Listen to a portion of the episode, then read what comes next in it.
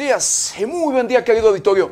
Bienvenidos, bienvenidos a una emisión más de Noticieros 90 grados. Pues hoy, hoy es jueves, jueves 20 eh, de octubre del 2022. Son las 7 de la mañana con 5 minutos. Yo soy José Maldonado y vámonos directo a la información. Bloquean carretera de Aguililla a Patzingán ante supuestos ataques con explosivos. Muere linchado hombre que presumiblemente quemó el rostro de un bebé en San Luis Potosí. Por escasez, Guanajuato recibirá un 50% menos del agua asignada para el riego de cultivos. Andrés Manuel López Obrador ya no quiere hablar sobre el hackeo, no vamos a manchar la mañanera.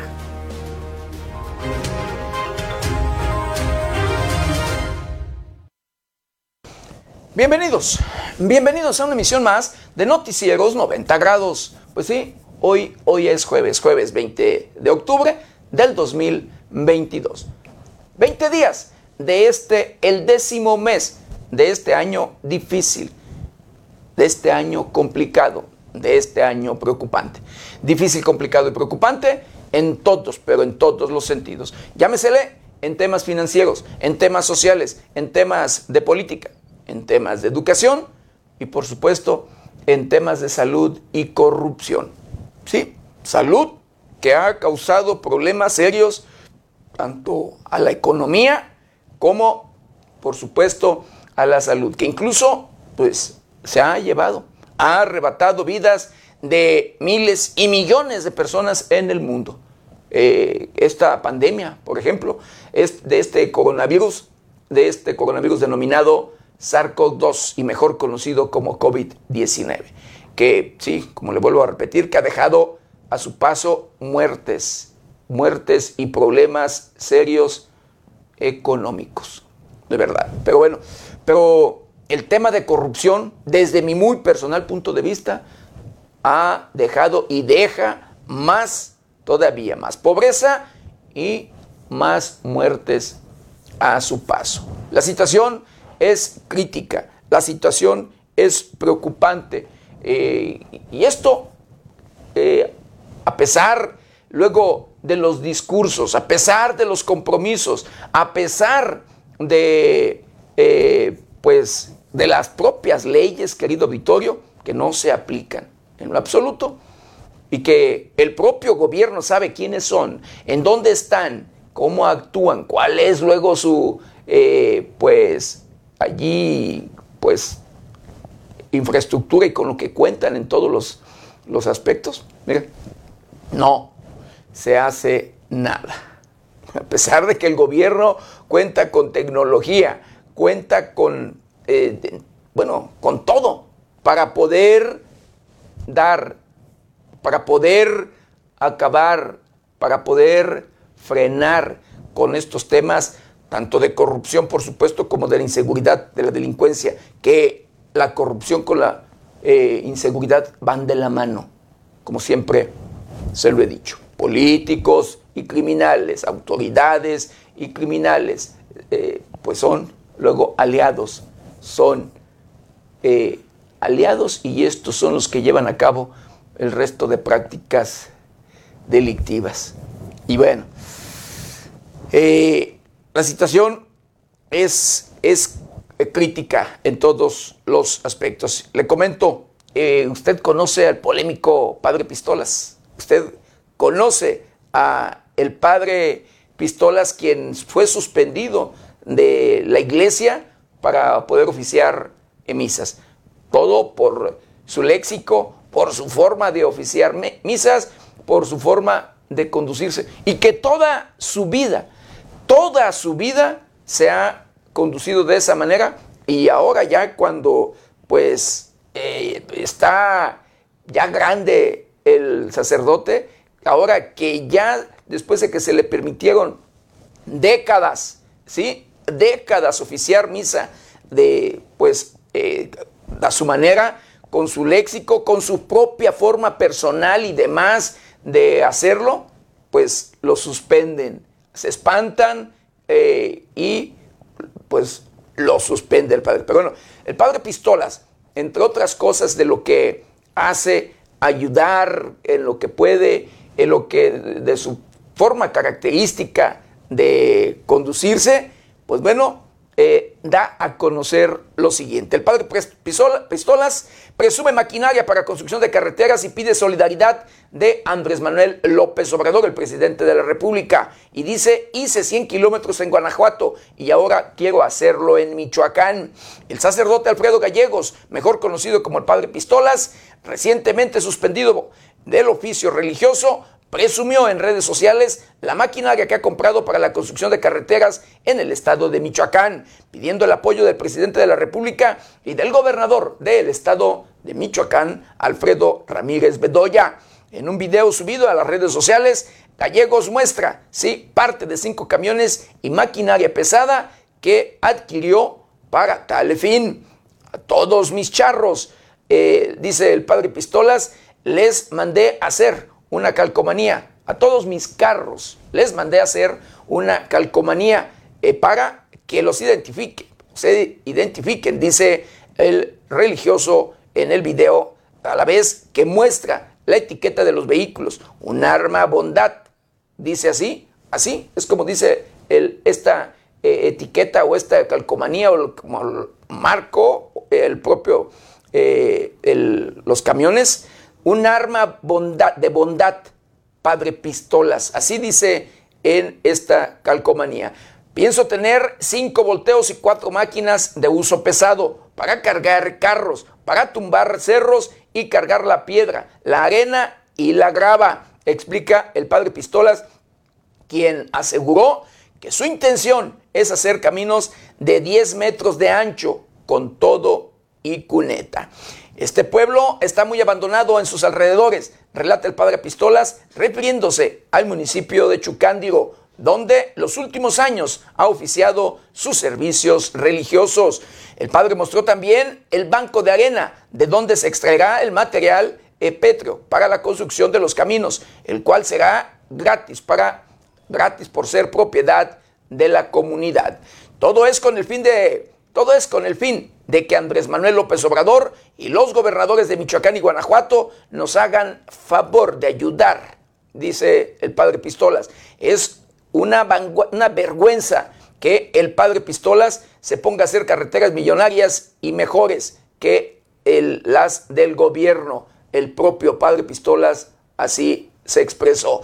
Refirió que hace 35 años en Guanajuato construyó 100 kilómetros de carreteras y ahora quiere hacerlo en Michoacán.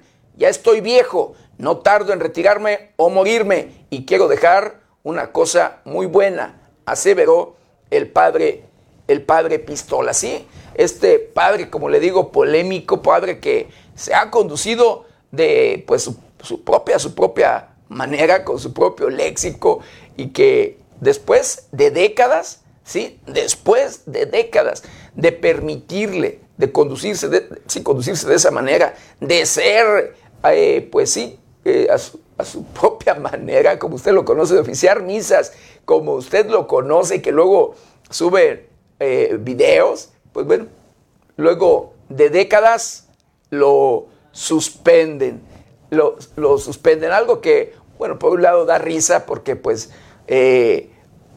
así Así fue como se le conoció. Así es como siempre lo conocieron obispos, porque pasaba un obispo, otro obispo y demás, varios obispos en el estado de Michoacán y nadie le hizo nada. Sí, claro, el propio, la propia iglesia a nivel eh, nacional ni internacional eh, le hicieron o lo pagaron nunca, de verdad. pero bueno, así las cosas con el padre Pistolas, quien anuncia, pues ayudará, ayudará al pueblo donde él actualmente pues radica, eh, que es en el estado de Michoacán, en el municipio de Chucándigo. Y bueno, vamos a hacer un recorrido, un recorrido por el portal de noticias más importante. Y en esta mañana el padre Pistolas presume maquinaria para construcción de carreteras y pide solidaridad del presidente de la República. Hice 100 kilómetros en Guanajuato y ahora quiero hacerlo en Michoacán. Matan a un hombre y secuestran a una mujer en, en Panales, Jamaica. Esto en el estado de Guanajuato. Toluca vence 2 a 1 a El América en la ida de semifinal. Balean a dos hombres en la segunda, en la segunda fracción de Crespo en Celaya, Guanajuato. Lázaro Cárdenas Batel buscará la jefatura de gobierno de la Ciudad de México también. Ya se perfila para pues, eh, pues buscar un puesto de elección popular y en este caso pues una candidatura. Mayores recursos para atender cáncer de mama y prevenir, eh, pues se debe garantizar en presupuestos, dice la diputada Fanny Arreola. Asaltan un bar en Cuernavaca que dejó este asalto como resultado cinco personas heridas.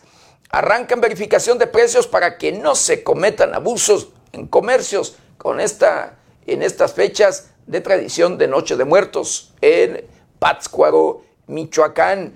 Asesinan a balazos a El Tin, esto en San Miguel Octopan, en el estado de Guanajuato. Pues estas, estas y otras noticias las encuentra en el portal de noticias 90grados.com.mx. ¿Y ahora qué le parece?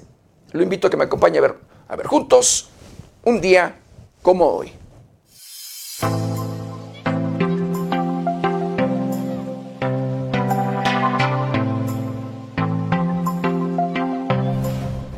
Un día como hoy, 20 de octubre, pero del año de 1810, Miguel Hidalgo se entrevista con José María Morelos y Pavón y le confiere la misión de insurreccionar el sur. El 20 de octubre de 1942 se establece la versión oficial del himno nacional mexicano. Cada 20 de octubre se conmemora el Día Internacional del Chef una fecha instaurada por la Asociación Mundial Culinaria para rendir homenaje a todos los encargados de crear los platos más exquisitos del mundo.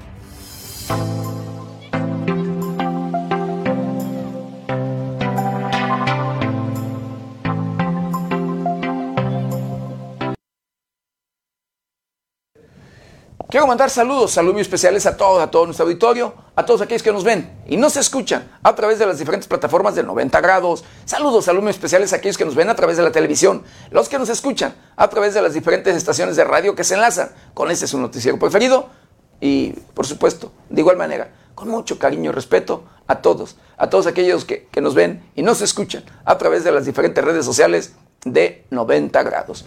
Un saludo muy especial a usted a usted, querido auditorio, que nos ve y nos sintoniza a través de las diferentes plataformas de este medio de comunicación. Bueno, ya de lleno, de lleno con la información, el presidente de la República, Andrés Manuel López Obrador, eh, pues ya no quiere hablar sobre el hackeo que le eh, hicieron a la Secretaría de la Defensa Nacional y dice, no vamos a manchar la mañanera. Durante la conferencia mañanera realizada en el estado de Tamaulipas, el presidente Andrés Manuel López Obrador rechazó volver a hablar sobre el tema del hackeo a la Secretaría de la Defensa, realizado por el grupo de hackers Guacamaya. Ante el cuestionamiento para el titular de la Sedena, Luis Crescencio Sandoval, con relación al hackeo de Guacamaya, AMLO evitó que el funcionario respondiera, ya que no quiso dar relevancia a las filtraciones, pues consideró que se han vuelto un asunto de politiquería, esto al reiterar que los autores son sus opositores. Pues es que quisieran pues que este les ayudáramos a hacer el caldo gordo tratando el tema que fue un rotundo fracaso. ¿Se acuerdan? ¿El hackeo? Sí, en general. ¿Cómo lo anunció? A lo mejor hasta lo tienes por ahí. Loret de Mola, casi era el derrumbe de nuestro gobierno. A lo mejor lo tienes. Y fue como el parto de los montes. Es politiquería. Es querer engancharme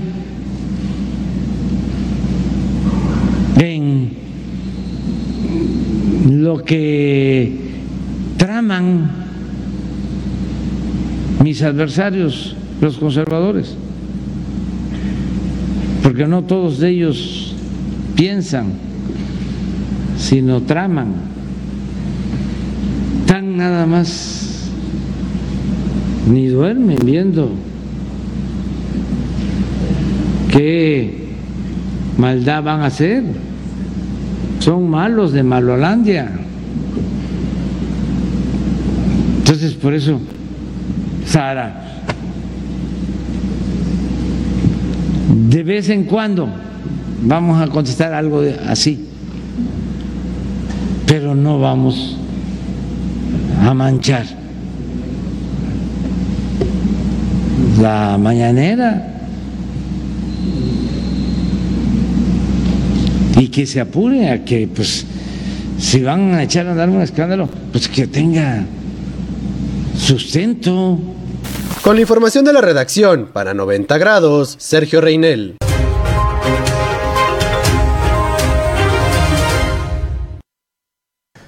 Bueno, el propio presidente de la República, Andrés Manuel López Obrador, pues, eh, reitera que la conversación que tuvo con el presidente de los Estados Unidos fue muy buena y afectuosa.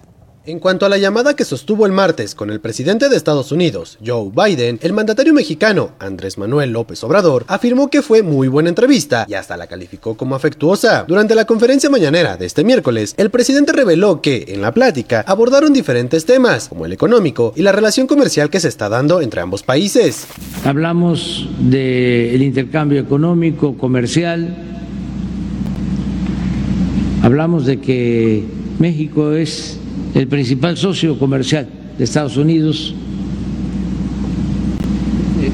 Esto de acuerdo a los últimos datos. Hablamos del tema migratorio. Celebramos que se haya tomado la decisión de entregar visas temporales a hermanos venezolanos, y también que se esté planteando hacer lo mismo con hermanos centroamericanos.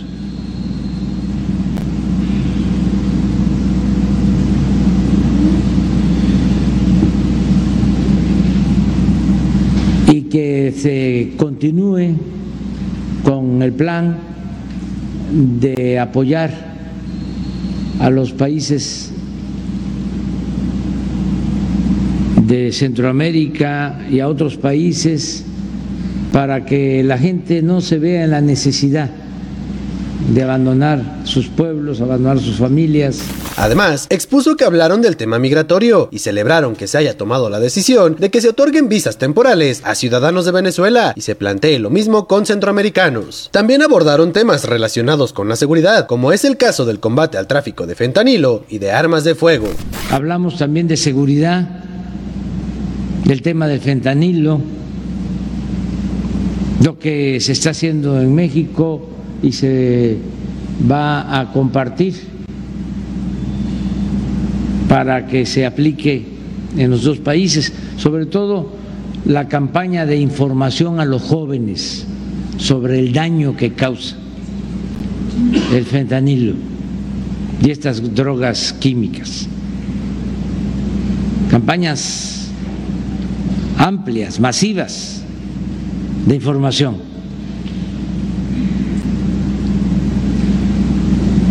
Se trató el tema de las armas, del control de las armas.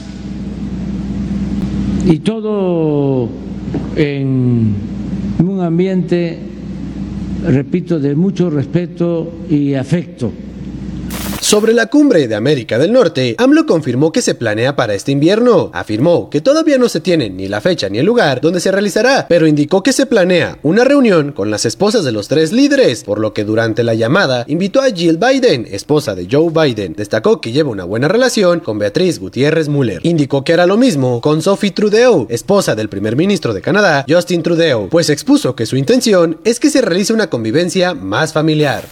Voy a cometer una indiscreción nada más. porque aunque es por teléfono, pues siempre hay golondrinas en el alambre. Este, eh, invitamos también a la señora del presidente Biden, que es maestra y que lleva buena relación con mi esposa, Beatriz. ¿Esa misma cumbre? O sea, que vengan acompañados. Sí, y este, vamos a hacer lo mismo con el primer ministro eh, Trudeau, con su esposa, para que este, además de tratar todos estos temas, podamos tener una convivencia más familiar también. Los detalles, porque sí fue una eh, conversación importante, mucho, muy importante. Con la información de la redacción, para 90 grados, Sergio Reinel.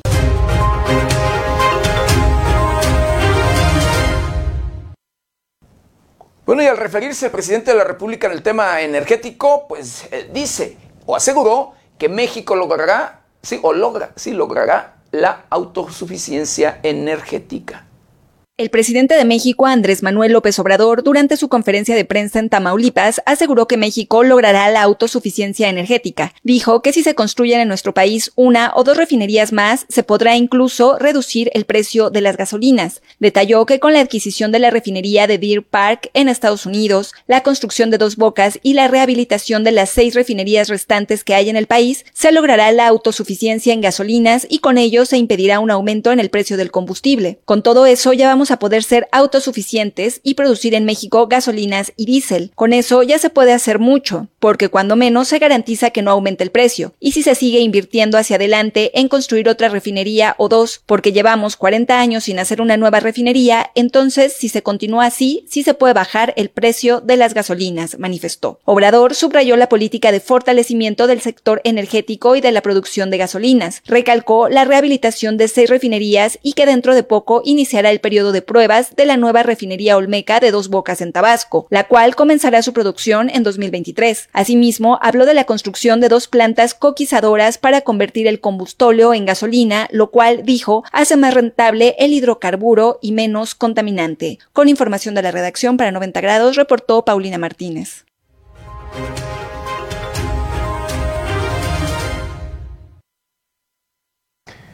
Bueno, y el titular de la Secretaría de la Defensa Nacional, el general Luis Crescencio Sandoval, presenta informe, informe de incidencia, de incidencia delictiva, perdón, del estado de Tamaulipas. El titular de la Secretaría de la Defensa Nacional, Luis Crescencio Sandoval, presentó el reporte sobre la situación de seguridad en el estado de Tamaulipas y destacó que las cifras correspondientes de diciembre de 2018 a agosto de 2022 de incidencia delictiva van a la baja. Eh, en cuanto a los municipios con mayor incidencia delictiva, considerando homicidios dolosos, robo de vehículos, narcomenudeo, que son los, los que afectan eh, a la población o mayormente a la población, los que pueden generar inseguridad si están presentes, aquí vemos que tenemos a Reynosa, Nuevo Laredo, Matamoros y desde Victoria, eh, los municipios que tienen mayor incidencia en estos homicidios. Eh, el 74% de la suma total de estos homicidios en el estado están concentrados en estos cuatro municipios. Eh, también vemos homicidios vinculados a delincuencia organizada.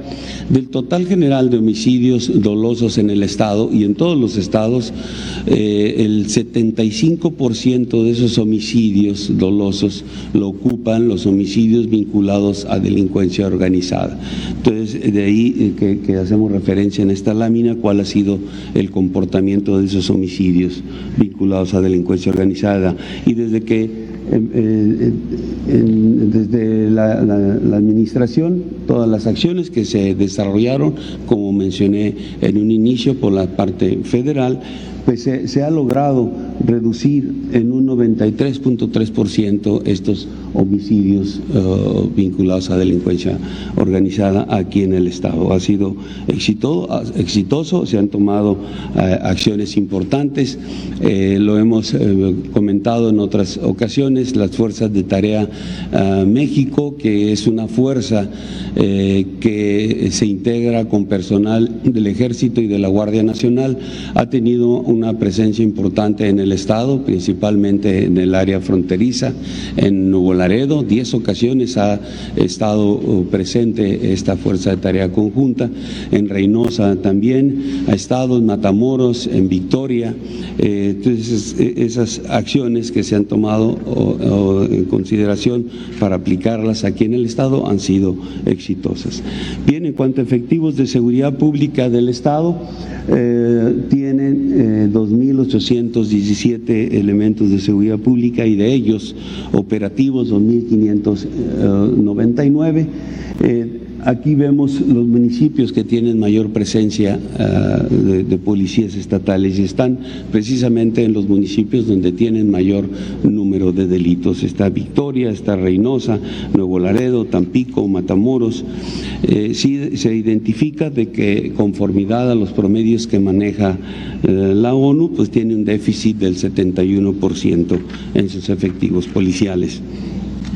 Eh, en cuanto a fuerzas de seguridad federales, aquí eh, en cuanto a ejército y fuerza aérea, tiene un total de 4.492 elementos operativos, eh, la Secretaría de Marina 2.800 operativos, la Guardia Nacional 2.862, eh, que hacen un total de fuerzas federales presentes en el Estado, 10.154 hombres operativos trabajando en, las áreas eh, este, eh, del, territorio tamaulipeco.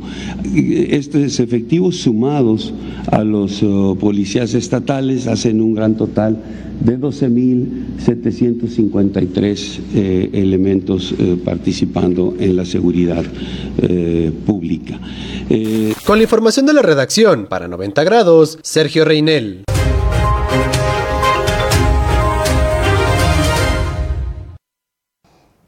Y sí, de acuerdo al presidente de la República, pues dice que Tamaulipas en Tamaulipas ha disminuido la incidencia delictiva. Sí, dice, ahora en su administración. Pero hablando de otro tema, hablando de la carrera, ya en busca precisamente de candidaturas y en este caso, pues particular, ¿sí? De, para la presidencia de la República y otros, otras eh, pues puestos de elección popular como es la senaduría, diputados federales y demás, pues en este caso particular, eh, Claudia Ruiz Maceo se destapa para las próximas elecciones del 2024. La senadora del PRI, Claudia Ruiz, durante el evento de Diálogos por México, se destapó para ser candidata por el PRI para las elecciones 2024 y dijo estar lista para servir a México.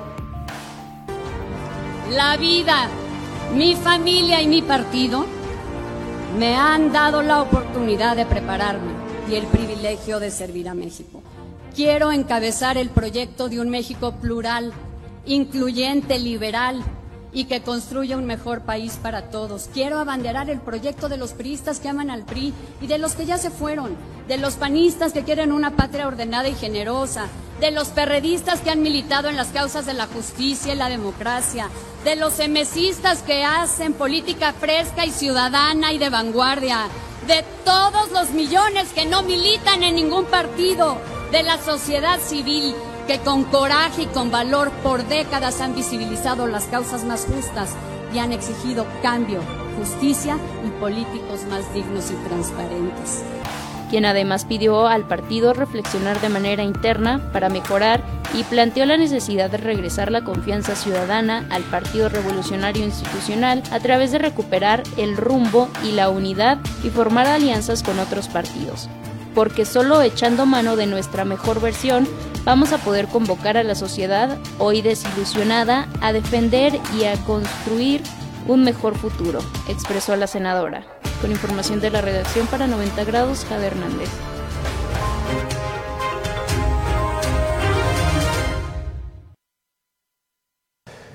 Y bueno, luego, en otro tema, querido auditorio, luego de, pues, el asesinato, después de 21 años del asesinato de Digna Ochoa, esto en la Ciudad de México, la capital de nuestro país, el Estado mexicano pide una disculpa pública.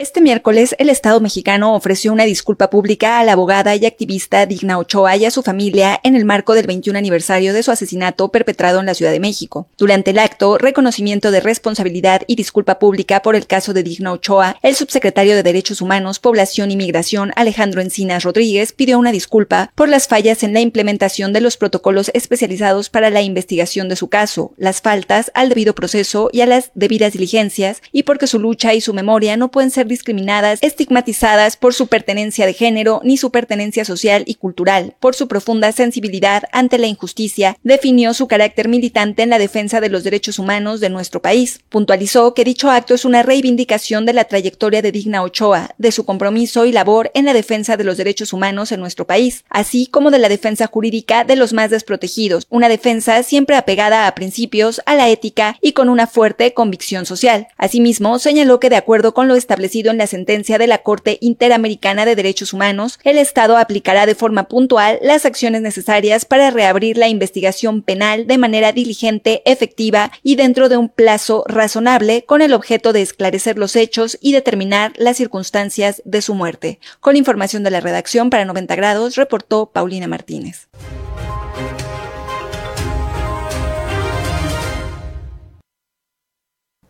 Bueno, y hablando de frentes fríos y hablando precisamente de esos cambios climáticos, el frente frío número 4 ocasionará, eh, pues, viento norte intenso en el Golfo de México. El Servicio Meteorológico Nacional informa que, para este día, el Frente Frío número 4 se extenderá sobre el sureste mexicano y la península de Yucatán. Ocasionará lluvias puntuales torrenciales en zonas de Veracruz, Tabasco y Chiapas, lluvias intensas en Oaxaca y la península de Yucatán, además de lluvias muy fuertes en Puebla. Las lluvias mencionadas podrían originar incremento en los niveles de ríos y arroyos, deslaves e inundaciones en zonas bajas de las entidades mencionadas. La masa de aire frío asociada al frente mantendrá evento norte muy fuerte fuerte a intenso en el litoral del Golfo de México, Istmo y Golfo de Tehuantepec, así como descenso de las temperaturas en el norte, noreste, centro y oriente del territorio nacional, con ambiente frío a muy frío durante la madrugada y heladas en zonas altas de la Mesa del Norte y la Mesa Central. A su vez, se prevé la caída de agua-nieve o nieve en cimas por arriba de los 4.000 metros sobre el nivel del mar del Estado de México, Puebla, Tlaxcala y Veracruz. Por otro lado, la onda tropical número 27 será absorbida por la zona baja presión con alta probabilidad de desarrollo ciclónico, que se desplazará al sur de la costa de Guerrero, la cual generará lluvias puntuales intensas, fuertes rachas de viento y oleaje elevado en dicho estado, además de lluvias puntuales fuertes en Michoacán. Finalmente, el ingreso de humedad del Océano Pacífico y aire inestable superior propiciarán chubascos vespertinos y lluvias puntuales fuertes sobre entidades del occidente y centro de la República Mexicana. Con la información de la redacción para 90 grados, Sergio Reinel.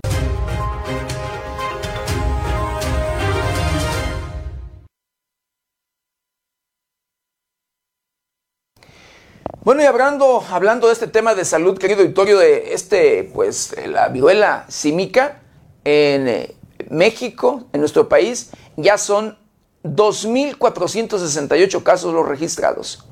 Desde el primer reporte y hasta el 17 de octubre se han confirmado 2.468 contagios de viruela símica en las 32 entidades federativas, refiere el informe técnico semanal de vigilancia epidemiológica de la Secretaría de Salud. En tres personas que fallecieron durante su atención médica se identificaron lesiones compatibles con viruela símica, lo que fue confirmado por laboratorio. Estos decesos son analizados con detenimiento por un grupo de personas expertas en materia de infectología para emitir el dictamen que determinará si si es atribuible o no a la infección por virus de viruela símica. El documento detalla que en el primer periodo referido se identificaron en total 4.130 personas que cumplen con la definición operacional de caso probable, de los cuales 2.468 están confirmados, 318 en estudio y 1.344 descartados mediante prueba de laboratorio. El Instituto de Diagnóstico y Referencia Epidemiológicos notificó que los casos positivos se encuentran distribuidos en las 32 entidades federativas, Ciudad de México 1.400 291 contagios, Jalisco 279, Estado de México 252, Yucatán con 86, Quintana Roo con 58,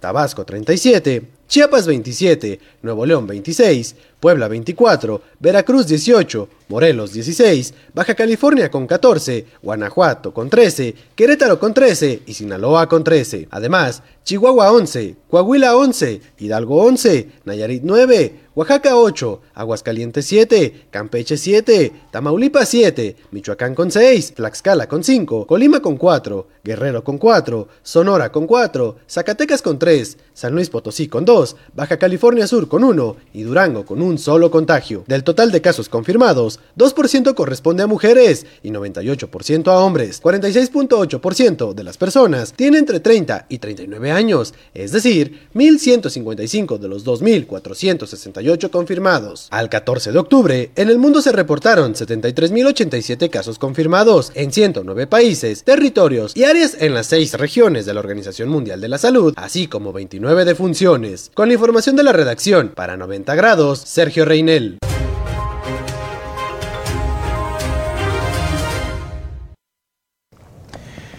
Bueno, y en Huetamo, en el estado de Michoacán, aseguran un narcocampamento del crimen organizado. Personal de la Secretaría de Seguridad Pública del Estado de Michoacán aseguró un campamento del crimen organizado, pero los presuntos delincuentes lograron darse a la fuga. Los hechos se registraron cuando los agentes realizaban patrullajes por la carretera Huetamo-Tiquicheo y detectaron a la altura de la comunidad de Limón a dos hombres que corrieron a un cerro al percatarse de la presencia de las autoridades.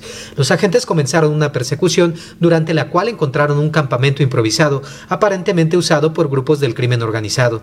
El sitio fue asegurado y desmantelado por los agentes, quienes dieron parte a la Fiscalía Regional. Hasta el momento se desconoce el paradero de los delincuentes. Con información de la redacción informó para 90 grados Alejandro Frausto.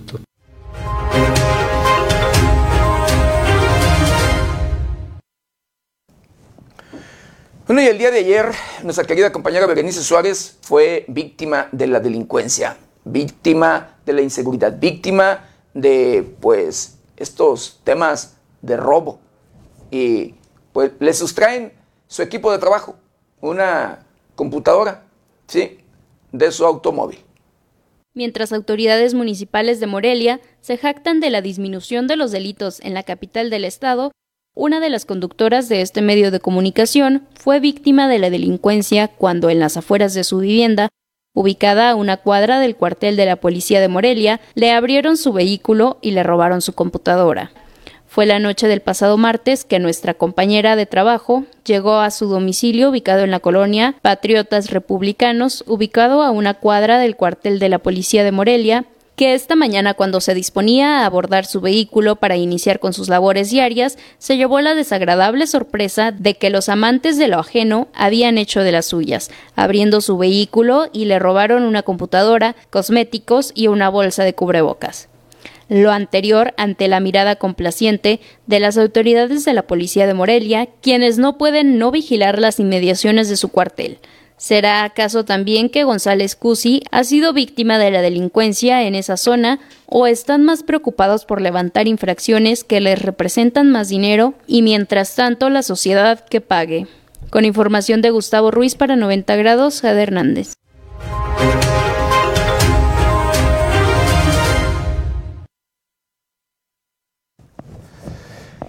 Bueno, vinculan a proceso a tres exfuncionarios de Torreón por desvío, desvío de recursos.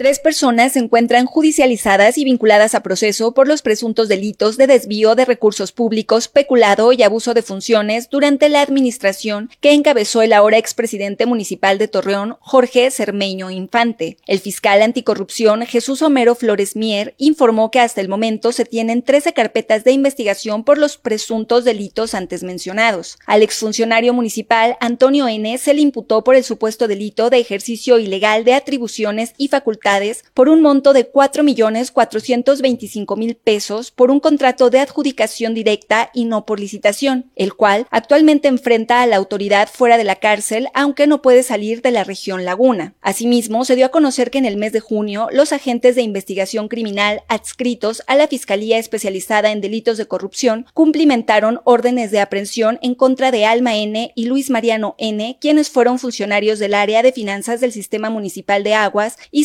Saneamientos CIMAS Torreón, también durante la administración de Jorge Cermeño Infante. Con información de la redacción para 90 grados, reportó Paulina Martínez.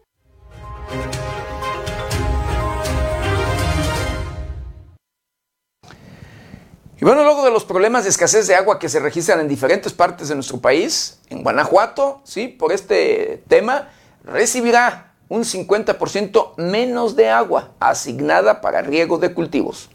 El presidente del distrito de riego 011 Alto Río Lerma, Guanajuato, Agustín Robles Montenegro, informó que se espera en el sector agrícola del estado un 50% menos del agua asignada para el riego de cultivos debido a la escasez de lluvias. Montenegro mencionó que el agua de riego para los plantíos de la entidad depende de las lluvias que caigan en el estado de México y Querétaro, las cuales llegan a la presa de Tuxtepec y la presa Solís, que abastecen a las presas principales de Guanajuato. El presidente afirmó que a unas semanas de que termine en la época de lluvias y debido a que no se esperan precipitaciones significativas, se tiene como dato preliminar que la asignación del agua para riego sea de tan solo 470 millones de metros cúbicos, lo cual representa el 49.21% menos en comparación con la otorgada en años anteriores, razón por la cual los cultivos se verán deficientes debido a que las cosechas no darán números favorables para este sector, sumando a los problemas de sequía que la parte norte del estado ha venido sufriendo desde hace ya un par de años. Con la información de la redacción, para 90 grados, Sergio Reinel.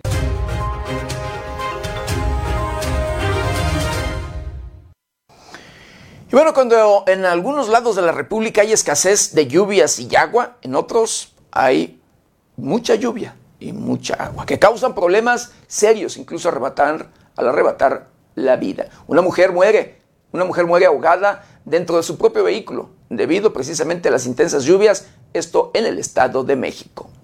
Una mujer murió ahogada dentro de su vehículo este martes por la noche en el municipio de Temixco, en el Estado de México, debido a las intensas lluvias. La mujer de 28 años, identificada como Perla Ibet, circulaba por la calle Bruselas del fraccionamiento Burgos del municipio antes mencionado, pero su automóvil se quedó varado en la inundación provocada por las fuertes lluvias registradas. El auto de la mujer comenzó a inundarse, pero ella no logró salir. Unos jóvenes que observaban la escena y que estaban cerca la sacaron de la unidad y pidieron inmediatamente el apoyo de paramédicos, quienes la atendieron, pero para ese momento la mujer ya no contaba con signos vitales. Al lugar arribó la Fiscalía General para hacer las averiguaciones correspondientes y más tarde el Servicio Médico Forense para el levantamiento del cuerpo. Con la información de la redacción, para 90 grados, Sergio Reinel.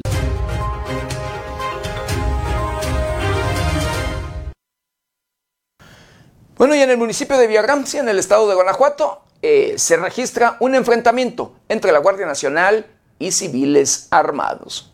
La comunidad del Chinaco se convirtió en un pueblo fantasma y fue situado por autoridades más de cinco horas tras un enfrentamiento entre Guardia Nacional y civiles, lo que arrojó a una persona muerta, cuatro lesionados, entre ellos tres detenidos, una camioneta y armas aseguradas. De acuerdo a la información recabada por este medio, fue alrededor de las 6.30 de la mañana de este miércoles, cuando dichos elementos realizaban su recorrido de seguridad. En ese momento, una familia les informó a los efectivos que sujetos armados les habían robado su camioneta Chevrolet color negro. Fue sobre la calle Tulipán, acceso principal, donde se toparon con sujetos sospechosos, a quienes les marcaron el alto, los cuales hicieron caso omiso, agrediendo balazos a Guardia Nacional, los cuales repelieron la agresión, en donde un ciclista perdió la vida en el fuego cruzado. La persecución se dio a lo largo de al menos siete calles, culminando en la calle privada de Salud Esquina Rosa. En ese punto, los agresores que iban a bordo de cuatro unidades intentaron emboscar a los uniformados, lo que provocó que la unidad robada se impactara contra un portón de una vivienda y al intentar dar vuelta, volcó, instante que permitió la detención de tres personas que resultaron heridas, mientras que otras tres unidades tripuladas con los presuntos responsables se dieron a la fuga por rumbo desconocido. Hasta las 2.30 de la tarde, personal de la Fiscalía General del Estado continuó trabajando en la zona. Cabe hacer mención que fue tal el suceso que el fiscal de la región, Jorge Gómez Morado, se presentó en la zona para tomar conocimiento de lo ocurrido. Además, que entre los heridos, un maestro de la escuela de la localidad resultó herido en un glúteo. Con la información de la redacción, para 90 grados, Sergio Reinel.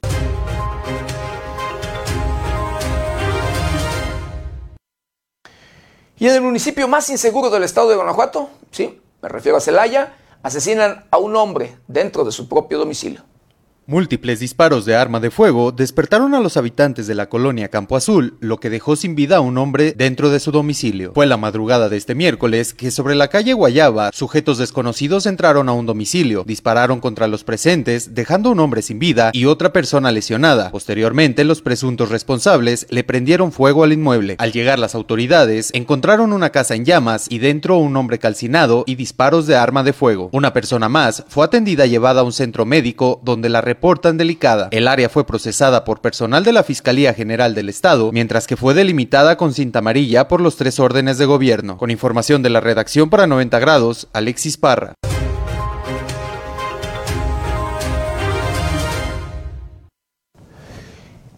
Y en el estado de Nuevo León, la Fiscalía General de aquel estado, sí, la Fiscalía General de Justicia de aquel estado, investiga un abuso sexual a un estudiante de una primaria.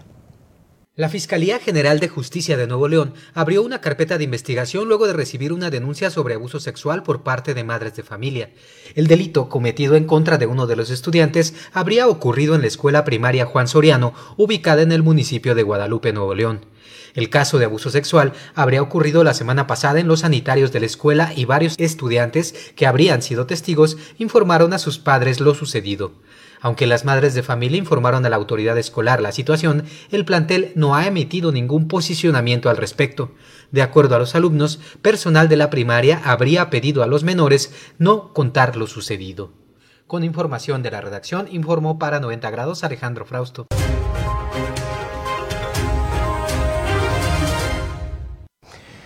Bueno, y en el estado de Veracruz, un accidente deja como resultado cuatro personas lesionadas.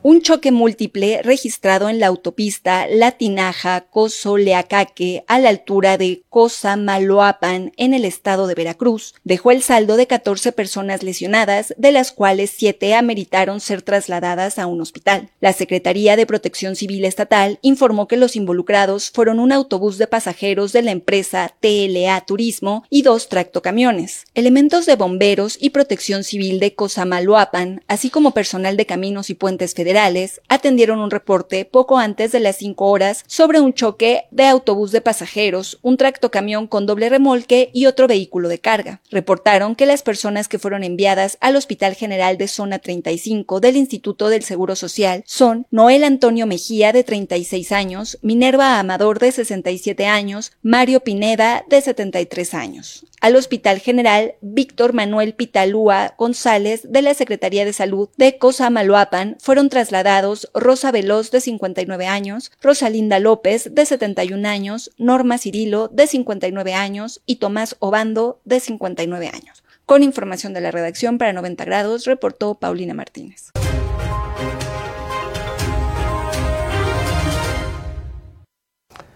El resultado fueron 14 personas lesionadas en este aparatoso accidente. Y bueno, en San Luis Potosí, una persona muere linchada, sí, un hombre, eh, porque presuntamente quemó el rostro de un bebé. Un grupo de habitantes enardecidos ingresó a una vivienda y a golpes terminó con la vida de un sujeto al que acusaron de haber realizado quemaduras en el rostro de una bebé con pocos meses de nacida. Fue por medio de una publicación en redes sociales que la madre de la bebé alertó de la violencia cometida en contra de la menor por parte del esposo de su prima y pidió viralizar el caso para presionar a las autoridades a hacer justicia. De manera extraoficial, se sabe que fue un grupo de al menos seis personas el que ingresó a hacer justicia por propia mano al domicilio ubicado en la colonia la Virgen y también agredieron a la pareja de este. La Fiscalía General de San Luis Potosí inició una carpeta de investigación por el homicidio del sujeto y su cuerpo fue levantado por personal del Servicio Médico Legal. A simple vista, el cuerpo de la persona fallecida evidenciaba una serie de golpes, pero será la necropsia de ley la que determine con precisión las causas de la muerte. Con información de la redacción, informó para 90 grados Alejandro Frausto.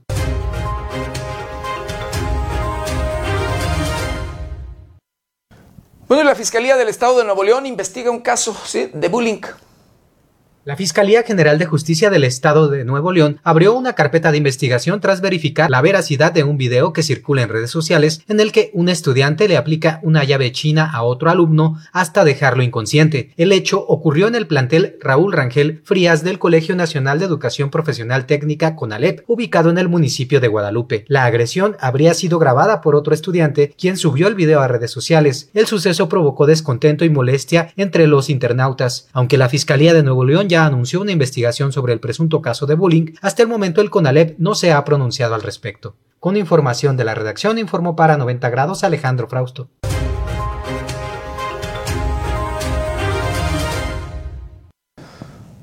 Bueno, y el Congreso del Estado de Chiapas, hablando del tema del ejército, que siga precisamente, sí, de la aprobación de que el ejército continúe en las calles, pues bueno, eh, allí por unanimidad fue aprobado. Por unanimidad, el Congreso del Estado de Chiapas aprobó en sesión ordinaria las reformas a la Constitución de los Estados Unidos mexicanos en materia de Guardia Nacional. Previo, los diputados sostuvieron una reunión con el secretario de Gobierno, Adán Augusto López Hernández, en compañía del gobernador Rutilio Escandón Cadenas, donde se puntualizó el objetivo prioritario de dicha reforma, paz, justicia y unidad en torno al proyecto de nación. En el recinto parlamentario, el encargado de la política interior del país sostuvo que el presidente López Obrador desea impulsar el desarrollo económico y social del sureste, y Chiapas no es la excepción, y destacó que gracias al trabajo del gobernador Rutilio Escandón Cadenas, Chiapas es una entidad segura. En el diálogo con diputados de todos los grupos parlamentarios, indicó que la Guardia Nacional debe tener un carácter de permanencia y por esa razón sostuvo el titular de Segov el hecho que el ejército colabore en labores de seguridad pública en México es algo que merece ser analizado y atendido en el Congreso del país. Al término del encuentro con el titular del SEGOV, la 68 legislatura llevó a cabo la reunión ordinaria presidida por la diputada Sonia Catalina Álvarez, donde se discutió, analizó y aprobó la minuta proyecto de decreto por el que se reforma el artículo quinto transitorio del decreto por el que se reforman, adicionan y derogan diversas disposiciones de la Constitución Federal en materia de Guardia Nacional, publicado en el Diario Oficial de la Federación el 26 de marzo del 2019.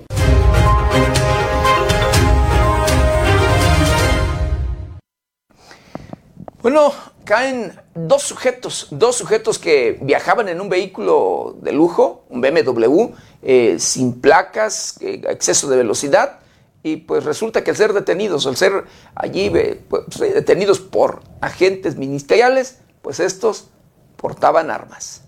Dos hombres que tripulaban un auto de lujo, sin placas de circulación y en posesión de un arma de fuego, fueron detenidos por agentes ministeriales de la Fiscalía Regional de Ixtapan de la Sal. Los hechos tuvieron lugar la tarde del martes, cuando los agentes detectaron a dos hombres en un auto BMW Serie 3 sin placas de circulación que transitaban en una carretera a la altura del municipio de Calimaya, por lo que les marcaron el alto en la unidad. Una inspección al vehículo y sus tripulantes permitió el hallazgo de un arma de fuego corta y varios cartuchos útiles. Por esto fueron detenidos Carlos Arturo A, de 24 años de edad, y Eduardo Saúl G, de 25 años, quienes, junto con lo asegurado, fueron puestos a disposición de las autoridades correspondientes. Con información de la redacción para 90 grados, Jade Hernández.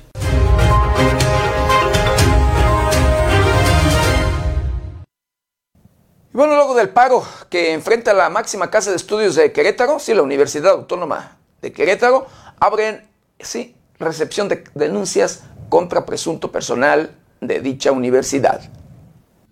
Este miércoles el Programa Universitario de Derechos Humanos de la Universidad Autónoma de Querétaro recibió en un horario de 14 a 18 horas las pruebas integración de expedientes, canalización para el procedimiento sancionador que corresponda y cierre de investigación con las cuatro personas que tienen un cargo administrativo acusados presuntamente de violencia de género. A través de un comunicado, la máxima Casa de Estudios de Querétaro recordó que derivado del diálogo establecido el lunes pasado con las, les y los estudiantes en paro, se acordó hacer entrega de las pruebas en contra del personal administrativo.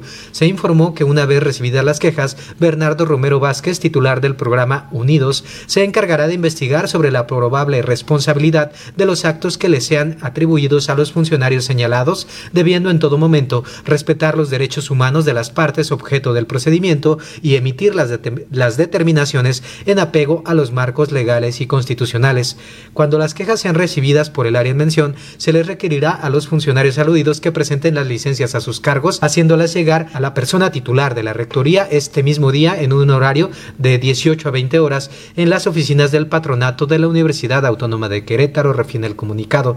Se propone realizar la reunión de seguimiento con el Comité de Redacción Estudiantil este jueves 20 de octubre, en donde se presentarán los oficios de licencia entregados por los funcionarios antecitados y se establecerán los acuerdos que permitan dar viabilidad a la reactivación de las funciones universitarias. Del jueves 20 al domingo 23 de octubre, el Programa Universitario de Derechos Humanos realizará un análisis jurídico de las acusaciones, integrando los expedientes con los elementos de prueba pertinentes. Se llamará a los aludidos para que, si así lo desean, manifiesten lo que a su interés convenga y aporten los elementos de prueba que consideren correspondientes. El próximo lunes 24, esta área entregará las recomendaciones respecto de la existencia o no de la probable responsabilidad de las que fueron señalados, así como las recomendaciones por parte del área. Con información de la redacción, informó para 90 grados Alejandro Frausto.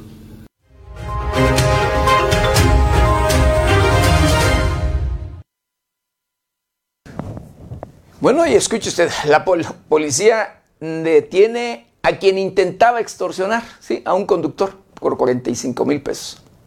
Un elemento de la Policía Municipal de Naucalpan, Estado de México, fue detenido por sus compañeros, luego de que intentara extorsionar a un automovilista con 45 mil pesos para dejarlo ir.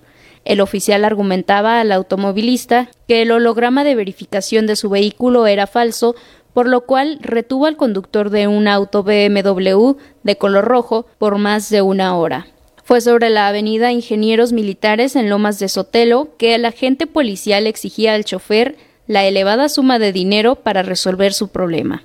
Al respecto, el comisario, Francisco Rosas Olmos, informó que el conductor pidió el apoyo de otros policías, quienes detuvieron a su compañero y lo trasladaron al Ministerio Público de la Fiscalía Mexiquense.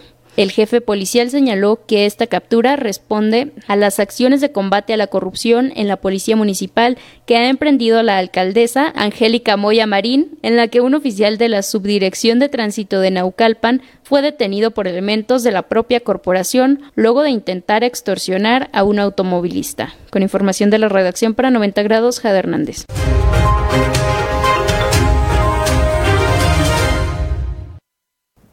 Los temas de corrupción que no pagan, de verdad, que no pagan, querido Vitorio. Y esto en todo el país.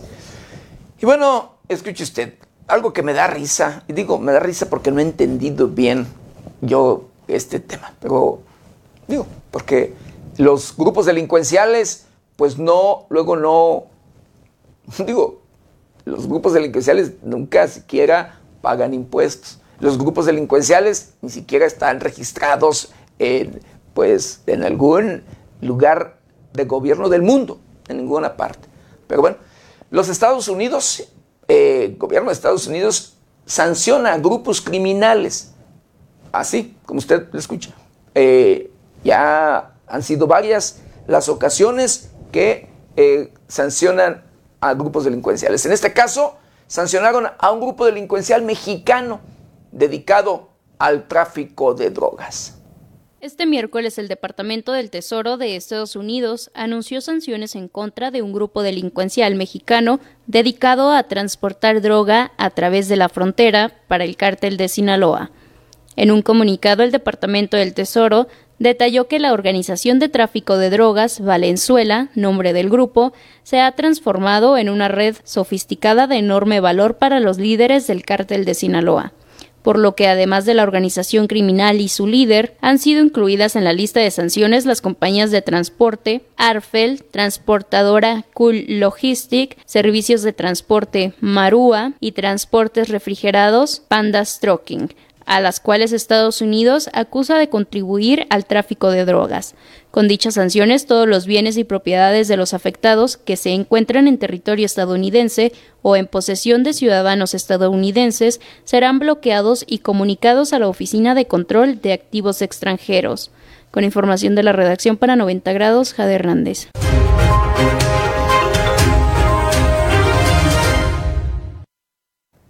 Y es que sí, a quienes se sanciona son las empresas, a quienes están debidamente registrados y demás y que pues por supuesto pues pagan luego impuestos, pero pues no grupo delincuencial. Ya me imagino ya ver a México, a nuestro país, eh, pues diciendo, a ver, Cártel Jalisco Nueva Generación, me debes tantos millones de pesos por X. cártel de la familia Michoacana, me debes tantos. Eh, cártel de Sinaloa, bueno, Imagínense, pero bueno, así las cosas. Y bueno, eh, escuche usted, eh, se registran 99 muertes infantiles vinculados al consumo de un jarabe para la tos. Esto en Indonesia.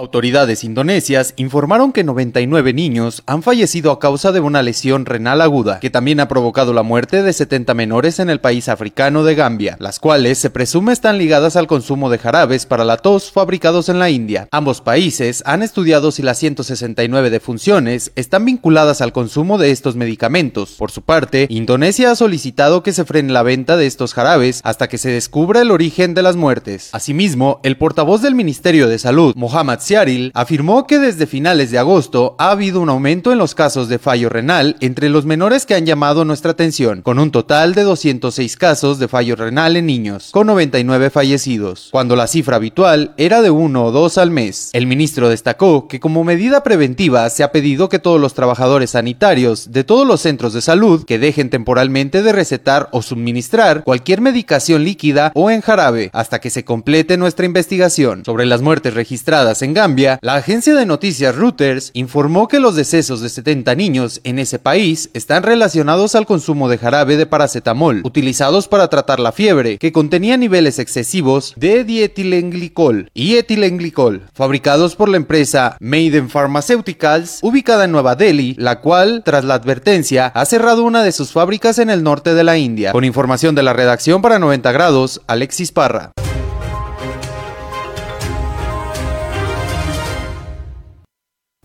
Y en Perú, ¿sí? una intoxicación de alcohol con metanol deja cuando menos 25 personas muertas. Al menos 21 personas murieron en el transcurso de una semana debido a una presunta intoxicación por alcohol adulterado en la región central de los Andes. Así lo reportaron autoridades locales este miércoles, las cuales detallaron que varios de los intoxicados fueron encontrados en la vía pública de la capital de Huánuco eran alcohólicos, la mayoría mayores de 30 años. Los decesos ocurridos en Huánuco vienen tras una intoxicación en Lima, donde desde hace poco más de un mes las autoridades reportaron 54 muertos y 117 intoxicaciones por metanol. La mayoría eran personas con problemas de alcoholismo. La directora de salud de Huánuco, Vilma Llanto, sostuvo en entrevista que están recogiendo muestras de establecimientos donde comercian alcohol para detectar la presencia de metanol, sustancia que habría causado las intoxicaciones. El metanol es una versión tóxica del alcohol no apta para consumo humano. Se utiliza para la elaboración de solventes, pesticidas o como forma alterna de combustible. El martes, autoridades de vigilancia sanitaria de Lima detectaron metanol en bebidas alcohólicas de dos marcas locales. Al parecer fueron adulteradas, por lo que ordenaron retirarlas del mercado. Con información de la redacción, informó para 90 grados Alejandro Frausto.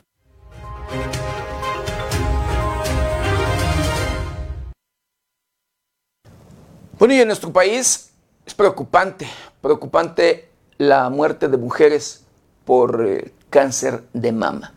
De acuerdo a el Centro Nacional de Equidad de Género y Salud, nuestro país mueren 20 mujeres al día. En México mueren 20 mujeres al día por cáncer de mama, informó Alejandra Almergol Alonso, directora de cáncer de la mujer del Centro Nacional de Equidad de Género y Salud Reproductiva. En el marco de la conmemoración del Día Internacional de la Lucha contra el Cáncer de Mama, la funcionaria federal resaltó la importancia de la inclusión de la perspectiva de género en la política pública de salud, pues esta enfermedad afecta a 8 mujeres y un hombre de cada 100 personas.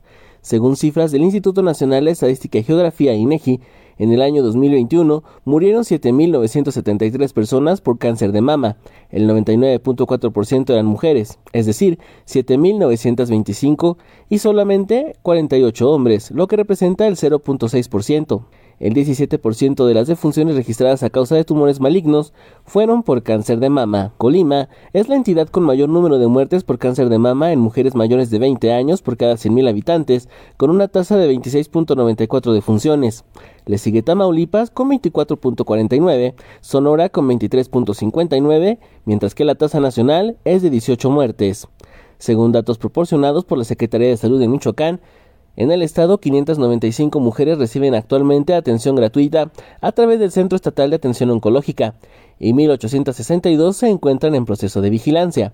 En el año 2021 fallecieron en Michoacán 266 mujeres por esta enfermedad y en lo que va del año se registraron ya 150 defunciones. Reportó para 90 grados Luis Manuel Guevara.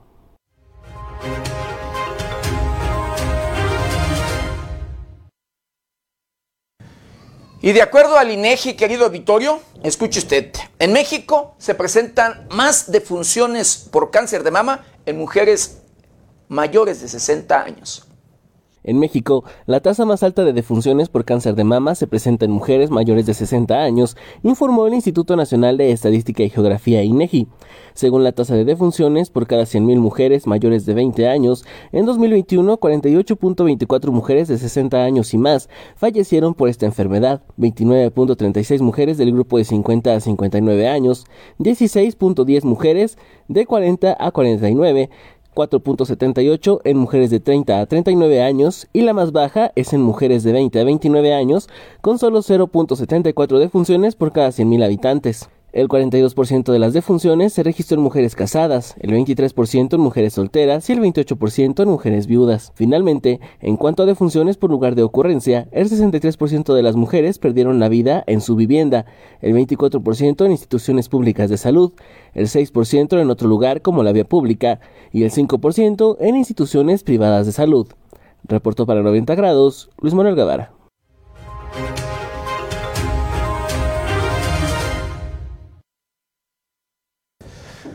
Bueno, y de acuerdo a la Organización Mundial de la Salud, esta mantiene emergencia sanitaria por COVID-19 y pide seguir con medidas de prevención. La Organización Mundial de la Salud decidió este miércoles mantener la pandemia de COVID-19 como una emergencia sanitaria internacional ante las incertidumbres que persisten, como la evolución del virus, que podría mutar para ser más peligroso y evadir la inmunidad. La decisión fue recomendada por un grupo internacional de expertos que forman el Comité de Emergencia de la OMS, responsable de evaluar cada tres meses si la propagación de una enfermedad constituye una amenaza para la salud pública internacional. La semana pasada, el Comité de Emergencia de la OMS sobre el COVID-19 se reunió para discutir la situación global y el camino a seguir. El punto de vista del comité es que se mantiene como una emergencia sanitaria internacional y yo estoy de acuerdo, señaló el director de la OMS, Tedros Adhanom, quien señaló también que el comité enfatiza la necesidad de fortalecer la vigilancia y de expandir el acceso a pruebas, tratamientos y vacunas para aquellos que se encuentran en un mayor riesgo, además de que todos los países actualicen sus planes de respuesta. Aunque es obvio que la situación global ha mejorado desde que empezó la pandemia, el virus sigue cambiando y sigue habiendo incertidumbre y muchos riesgos, añadió. Con información de la redacción para 90 grados, reportó Paulina Martínez.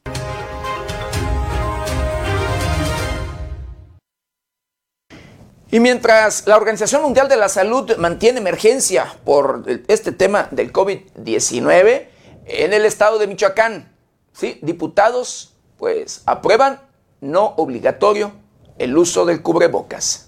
El uso de cubrebocas ya no es obligatorio en Michoacán, así lo determinaron las y los integrantes de la 75 legislatura del Estado al votar a favor de la abrogación de la ley que regula el tema. La determinación se tomó luego del dictamen de la Comisión de Salud que analizó la iniciativa presentada por el gobernador del Estado y será ahora la ciudadanía la que determinará voluntariamente el uso de este artículo, vital durante la crisis más fuerte que provocó la pandemia por COVID-19. A partir de la publicación en el periódico oficial, será la Secretaría de Salud del Estado la que dictará y publicará las medidas y los procedimientos sanitarios para continuar el cuidado y proteger la salud pública ante la permanencia del virus SARS-CoV-2 o COVID-19. Con su voto a favor, las y los legisladores michoacanos validaron el que las medidas que deban tomarse en lugares como centros educativos, de salud, transporte público, servicios o de reunión se darán a conocer a toda la población de manera puntual y se ajustarán conforme al número de casos registrados y a la época del año en que se trate, a fin de evitar cualquier repunte de contagios u hospitalizaciones. En la exposición de motivos, quedó establecido que la vacunación y el acatamiento de los protocolos sanitarios emitidos por las instancias de salud como ejes primordiales del combate al COVID-19 en el estado, entre ellos el uso del cubrebocas, permitió prevenir y contener la transmisión, además de reducir los riesgos de contagio del virus. De acuerdo con la iniciativa enviada por el titular del Poder Ejecutivo, a la fecha se han aplicado más de 7.543.000 vacunas,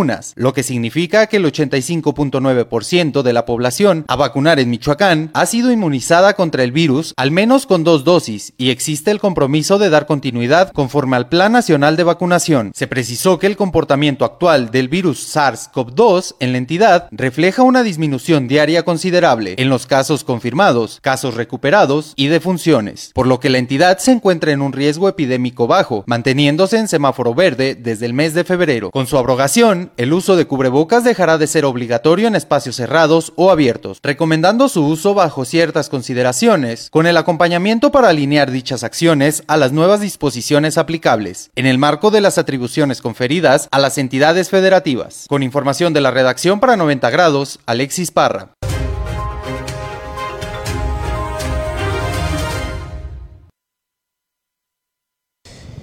Y bueno, en el estado de Querétaro, sí, en un foro eh, eh, proponen iniciativas de ley para mejorar las condiciones y presupuestos para cinco estados de la República. Querétaro le apuesta a tener ciudades continuas, cercanas y con conectividad digital, interinstitucional y de infraestructura para potenciar el desarrollo de la región, aseguró el gobernador de Querétaro, Mauricio Curi González, al participar en las mesas de trabajo del primer Foro Regional de Desarrollo del Diamante de México, que organiza la Cámara Nacional de la Industria del Desarrollo y Promoción de Vivienda, Canadevía. Destacó que en su administración trabajan para que las inversiones lleguen al Estado a través de infraestructura, certeza y vinculación. Ahí enlistó algunas de las obras que están ejecutando en materia de infraestructura urbana movilidad, agua y energía eléctrica para brindar a las y los queretanos una mejor calidad de vida. José Guerrero Renaud, presidente de la Canadá Bien Querétaro, aseguró que en este foro participan los gobernadores de los estados de Michoacán, Guanajuato, Aguascalientes, San Luis Potosí y Querétaro, quienes trabajarán para crear iniciativas de ley que permitan mejorar las condiciones sociales y de vida de quienes integran estos estados. Este evento lo estamos haciendo junto con el gobierno del estado a través del Instituto de Vivienda del Estado de Querétaro, en el que se busca la participación de los gobernadores de Michoacán, Guanajuato, Aguascalientes, San Luis Potosí y Querétaro, así como de autoridades del gobierno federal y estatal. Este es el primer foro y buscamos que se replique posteriormente en estos estados. El Diamante de México, dijo, es el concepto que se le da a las principales regiones económicas de un país y donde se concentra la mayor participación de desarrollo urbano, económico y social. El diamante de México es el que está saliendo de la Ciudad de México hacia Guadalajara, es decir, los estados que lo conforman son Querétaro, Guanajuato, San Luis Potosí, Aguascalientes y Michoacán, que es donde se generan estas condiciones y donde se encuentran las armadoras de autos, aeroespacial y las principales áreas industriales de desarrollo urbano y social. Lorena García Jimeno Alcocer, directora general del Instituto de la Vivienda de Querétaro, refirió que en este foro se han propuesto iniciativas de ley para que los legisladores federales generen mejores condiciones y propuestas para estos estados. La intención es que sensibilicemos a las autoridades del gobierno federal, así como a los representantes de cada estado para posicionar el diamante de México como lo hacen los países del primer mundo. Con información de la redacción informó para 90 grados Alejandro Fraust.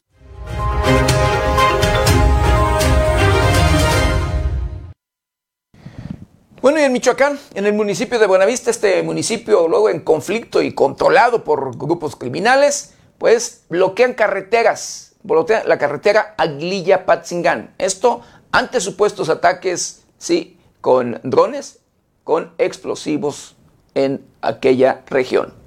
Pobladores del municipio de Aguililla bloquearon la carretera que lleva a Patzingán luego de reportarse ataques con drones acoplados a explosivos. Fue la tarde del miércoles que a través de redes sociales se denunció un ataque con drones explosivos que fueron lanzados a casas de Aguililla desde el municipio de Buenavista. Posteriormente se registró el cierre de la carretera Aguililla-Patzingán a la altura de la comunidad El Terrero por parte de civiles. El municipio de Aguililla y otros como Buenavista se encuentran en una activa disputa entre los cárteles Jalisco Nueva Generación y Cárteles Unidos. Con información de la redacción, informó para 90 grados Alejandro Frausto.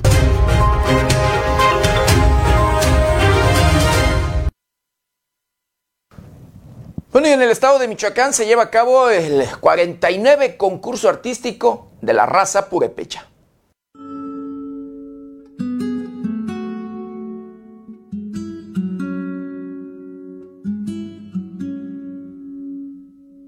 La comunidad purépecha de Zacán celebró la 49 edición del concurso artístico de la raza purépecha, un evento con el que se enaltecen a los artistas de la región en el estado de Michoacán. La característica de este concurso es que los participantes no se dedican propiamente a la sal, sino que organizan este tipo de manifestaciones artísticas en sus comunidades.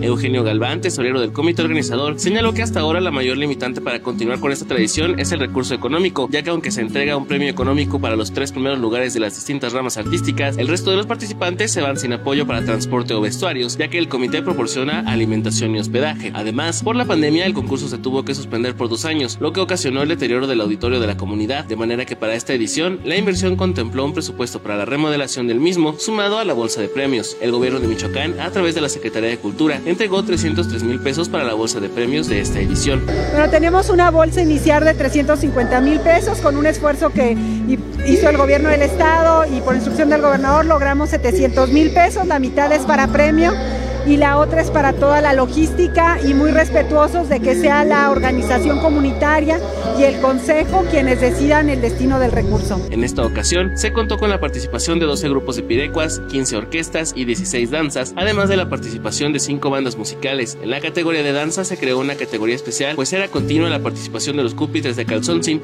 los cúlpitres de San Juan y los viejitos de Jarácuaro. En otra categoría libre participan danzas como la de los viejitos de Charapan, la danza del pescado de Janitzio y el torito de carnaval entre otros. Empezaron a venir los viejitos de Jarácuaro, de la Ribera, de, Zacapu, acá de la cantera, y pues esto aquí engloba a, a todas las regiones de habla purépecha. Gabriela Molina Aguilar, secretaria de Cultura en el Estado, señaló que este concurso es un semillero para las tradiciones michoacanas que sean preservadas a lo largo del tiempo y aplaudió la profesionalización que ha adquirido a lo largo de sus 49 ediciones. Asimismo, se comprometió a incrementar los recursos que se otorgan para la realización del concurso, así como para mejorar la infraestructura con la que se lleva a cabo e incrementar también la cantidad que se destina a la bolsa de premios. Cabe señalar que entre los compromisos afianzados por la Secretaría de Cultura está la presentación de los ganadores en los teatros de la ciudad de Morelia. Este es el primer año en que se permitió la participación de una danza con una pista musical grabada por motivos de fuerza mayor. Entre los requisitos es necesario participar con orquestas o músicos en vivo y que todos sean originarios de la región purépecha. Para la realización del concurso también se cuenta con la participación de jueces que conozcan sobre el vestuario, la lengua y la música tradicional, lo que ha permitido dar continuidad a la tradición. Con imágenes de Alexis Parra, reportó para 90 grados, Luis Manuel Guevara.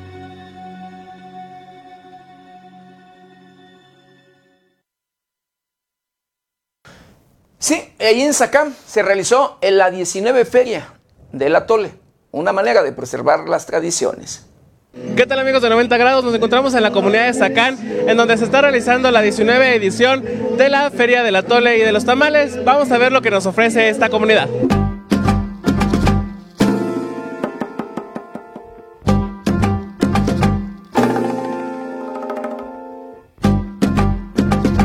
Del Del 17 al 19 de octubre, la comunidad purépecha de Zacán realizó la 19 edición de la Feria del Atole y la onceava muestra de cocina tradicional purépecha con una venta diaria de aproximadamente 1.440 litros de atole y más de 24.000 tamales entre los 24 expositores. María Isabel Rosas Flores, habitante de la comunidad, señaló que el atole más tradicional de Zacán es el atole negro, que se prepara quemando cabello de alote y cáscara de cacao. De esta variedad se preparan entre 60 y 70 litros diarios. Pues en la comunidad de aquí de Zacán el negro y el de leche.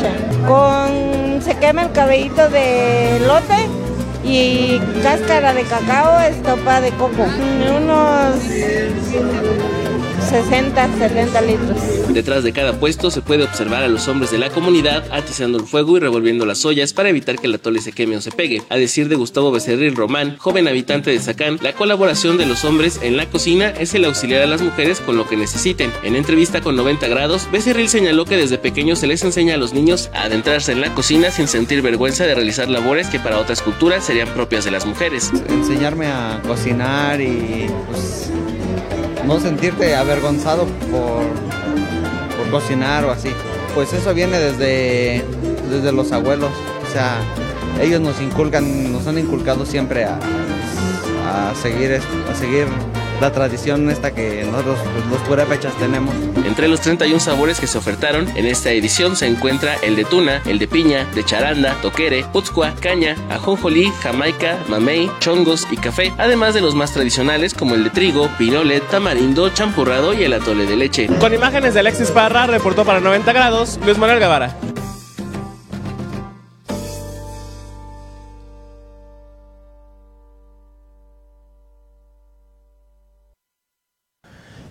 Bueno, ya en vísperas de la tradicional Noche de Muertos en el estado de Michoacán y de pues que luego las actividades nosotros los visitantes a este lugar en Pátzcuaro y los diferentes municipios de la región lacustre de, de este lago de Pátzcuaro, pues eh, violentamos eh, la propia tradición. Allí eh, pues muchos luego llegan a consumir alcohol y ya de verdad pues allá a causar problemas. El ayuntamiento de Pátzcuaro regula el consumo del alcohol para esta noche de muertos.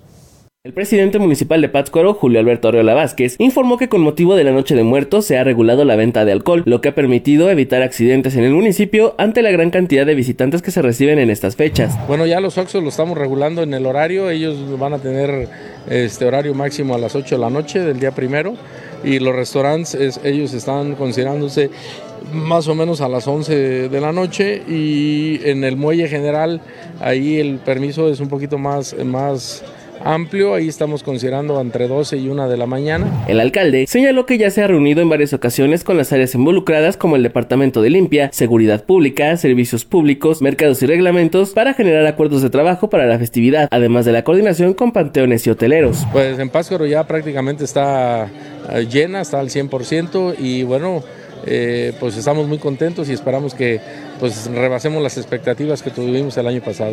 Asimismo, señaló que en reunión con la Secretaría de Seguridad Pública de Michoacán se acordó el refuerzo con aproximadamente 450 elementos interinstitucionales. Reportó para 90 grados Luis Manuel Guevara.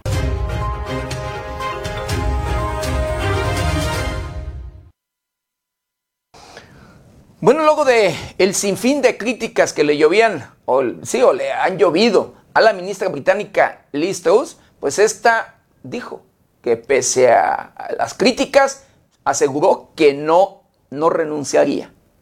Este miércoles, durante su comparecencia ante la Cámara de los Comunes, la primera ministra británica, Liz Truss, aseguró que no dimitirá pese a las consecuencias negativas para la economía de su plan fiscal, el cual ya fue anulado. La funcionaria británica dijo ser una luchadora y no una desertora, y ante la pregunta expresa del líder del Partido Laborista sobre por qué sigue en el cargo tras haberse visto forzada por sus propios colegas conservadores a anular su estrategia económica, respondió que ha actuado por el interés nacional. Argumentó que en sus menos de 45 días en el cargo ha hecho más que Starmer en sus más de dos años como líder laborista, además de acusarlo de no tener un plan económico y de apoyar a los sindicatos militantes que actualmente preparan huelgas. luego de lo cual volvió a disculparse por los errores cometidos y reiteró que su compromiso es para los ciudadanos. Soy alguien que da la cara y que está dispuesta a tomar decisiones difíciles, subrayó. Con información de la redacción para 90 grados, Jade Hernández.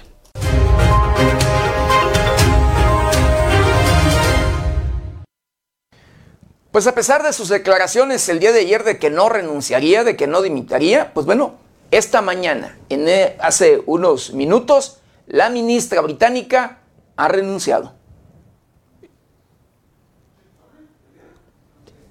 Y es que, pues bueno, eh, hoy precisamente por la, la, mañana, hace unos minutos, hace pues sí, unos minutos, el, la propia ministra de eh, Gran Bretaña, pues ha, renunciado como, como se lo digo, Listrus renuncia como primera ministra del Reino Unido tras 45 días que duró en su cargo. Este jueves, este jueves durante una conferencia de prensa convocada por la misma Elizabeth Truss, ministra, ministra reina eh, del Reino Unido, anunció que dimitiría del puesto. Fue frente a las puertas de Downing Street, donde la todavía primera ministra anunció su dimisión luego de estar 45 días en el cargo. No puedo cumplir el mandato por el que me eligieron. He anunciado al rey mi decisión de dimitir, dijo frente a las decenas de reporteros británicos. Además agregó que asumió el cargo en un momento de gran inestabilidad económica e internacional. Listrus señaló que este mismo día se reunió con el presidente del comité de 1922, Sir Graham Brady, y acordaron que habrá una elección de liderazgo dentro de la próxima semana y agregaron que permanecerá como primera ministra hasta que se elija su sucesor.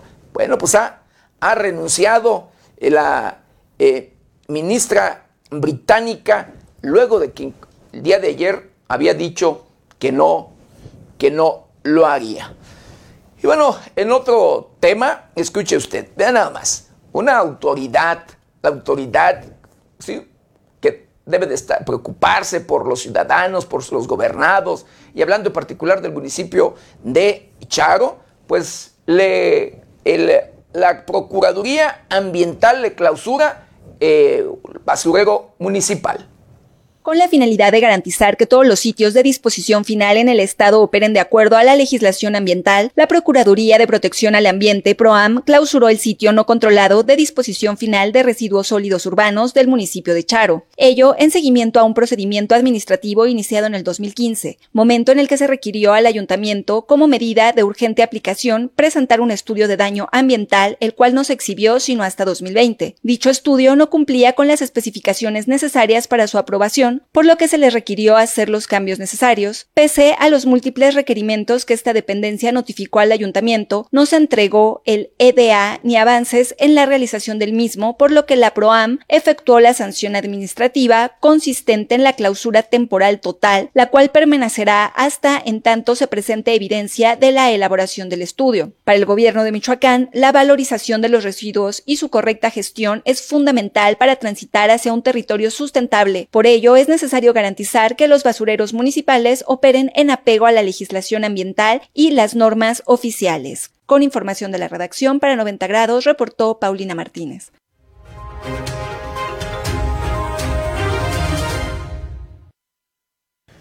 Bueno, y para que no nos sorprendan los cambios climáticos, acompáñeme a conocer el pronóstico del tiempo para las próximas horas.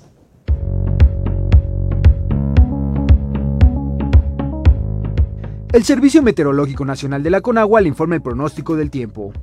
Para hoy el Frente Frío número 4 se desplaza sobre el occidente del Mar Caribe e interaccionará con la onda tropical número 28 al sur de la península de Yucatán. Ocasionarán lluvias puntuales intensas en Chiapas y Tabasco, muy fuertes en Campeche, fuertes en Quintana Roo y chubascos en Yucatán. Dichas lluvias podrían incrementar los niveles de ríos y arroyos, así como ocasionar deslaves e inundaciones en zonas bajas de los estados mencionados. Por otra parte, la masa de aire frío asociada al sistema frontal continuará generando ambiente de frío a muy frío con probabilidad de heladas en zonas altas de los estados de la Mesa del Norte y la Mesa Central. Además de evento de norte muy fuerte con oleaje elevado en el Istmo y Golfo de Tehuantepec. y de muy fuerte intensidad en la costa sur de Veracruz y Tabasco, condiciones que disminuirán en el transcurso del día. Por otra parte, la depresión tropical 19E se desplazará paralelo a las costas de Guerrero, Michoacán y Colima. Sus bandas nubosas generarán lluvias puntuales intensas en Guerrero, muy fuertes en Michoacán y fuertes en Jalisco y Colima, además de rachas de viento de 50 a 70 kilómetros por hora y oleaje de 2 a 4 metros de altura en las costas de dichos estados. En el norte del país se pronostica tiempo estable con baja probabilidad de lluvias.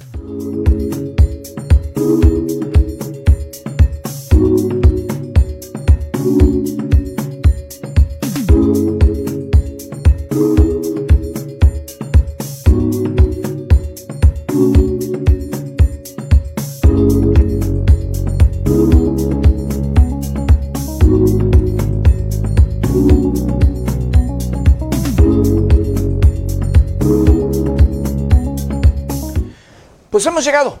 Hemos llegado al final de una emisión más de Noticieros 90 grados. No sin antes quiero agradecerle de verdad infinitamente el que nos hayan acompañado en este, su noticiero preferido. Agradecerle de verdad eh, su atención en este, en este, su noticiero. Yo lo espero mañana, mañana ya viernes, eh, de 7 a 8 de la mañana. Nuestra querida compañera Berenice Suárez, de 8 a 9 de la noche.